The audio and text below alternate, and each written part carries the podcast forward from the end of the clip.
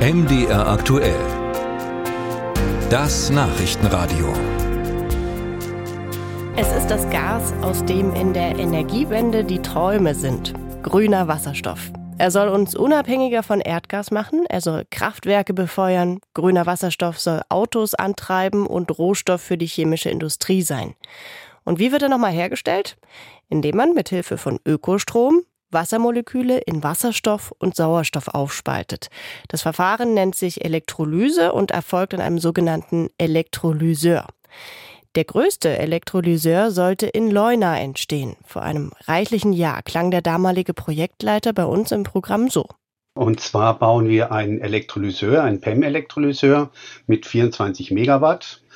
Der wird jetzt im Ende des Jahres in Betrieb gehen und ist dann momentan weltweit größter Elektrolyseur für grünen Wasserstoff. Inzwischen sind Monate vergangen, aber in Betrieb ist der besagte große Elektrolyseur immer noch nicht. Was ist da in Leuna los? Ralf Geißler hat für uns nachgefragt. Die Anlage steht, so viel lässt sich von außen betrachtet sagen, aber sie läuft nicht. Fragt man warum, erntet man Schweigen. Vom Betreiber Linde in Leuna ruft trotz mehrfacher Bitte niemand zurück. Die Linde-Zentrale teilt mit, sie wolle sich nicht äußern. Fündig wird, wer weiß, dass Linde den Elektrolyseur mit der britischen ITM Power baut. Die geht in ihrem Geschäftsbericht auf Leuna ein. Leider hat sich die Fertigstellung dieses Projekts aufgrund einer Reihe von Faktoren verzögert darunter Einschränkungen in der Lieferkette, Änderungen der Standortanforderungen in Leuna sowie Verzögerungen bei der Herstellung und Prüfung. Ende vergangenen Jahres gab es offenbar einen Testbetrieb, doch der offizielle Produktionsstart lässt auf sich warten.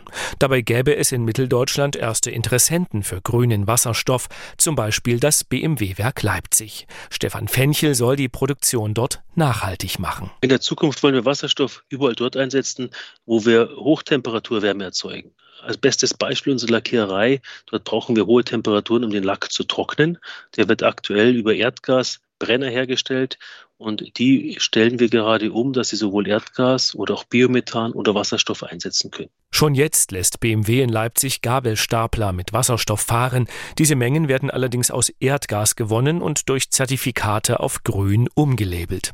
Grüner Wasserstoff aus Elektrolyse werde in Mitteldeutschland aber künftig auch zu kaufen sein. Davon ist Johannes Wege überzeugt, Geschäftsführer des Wasserstoffnetzwerks Hypos. Man brauche eben Geduld. Wenn Sie jetzt einen Elektrolyseur bestellen, bestellen, der grünen Wasserstoff herstellen kann, sind wir so bei Lieferzeiten um die zwei Jahre. Elektrolyseure werden in den meisten Fällen quasi noch in Manufakturbauweise hergestellt. Und jetzt geht es darum, wirklich die Massenfertigung, die Fließbandfertigung, ähnlich wie man es vielleicht in der Automobilindustrie kennt, diese Produktion aufzubauen. Diese Fließbandfertigung will zum Beispiel Sunfire möglich machen, eine Firma aus Dresden. Dafür investiert sie gerade in Produktionsanlagen. Sprecher Christopher Frei sagt, dass die Wasserstoffwirtschaft scheinbar zögernd starte, habe mit europäischer Regulierung zu tun. Brüssel habe erst definieren müssen, wann grüner Wasserstoff grün ist und inwieweit Bau und Betrieb von Elektrolyseuren gefördert werden dürfen. Doch nun sei vieles entschieden. Es mangelt überhaupt nicht an Projektankündigungen. Bisher mangelt es an finalen Investitionsentscheidungen. Das ist aus meiner Sicht zurückzuführen auf die fehlende Regulierung.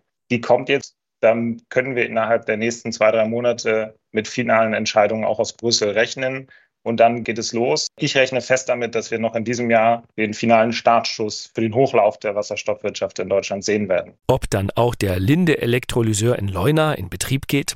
Im Geschäftsbericht der IT Empower heißt es, man rechne mit Fertigstellung in diesem Jahr. Da Linde auf ein besonderes Elektrolyseverfahren setzt, wäre die Anlage dann zumindest für ihre Bauart immer noch die weltweit größte.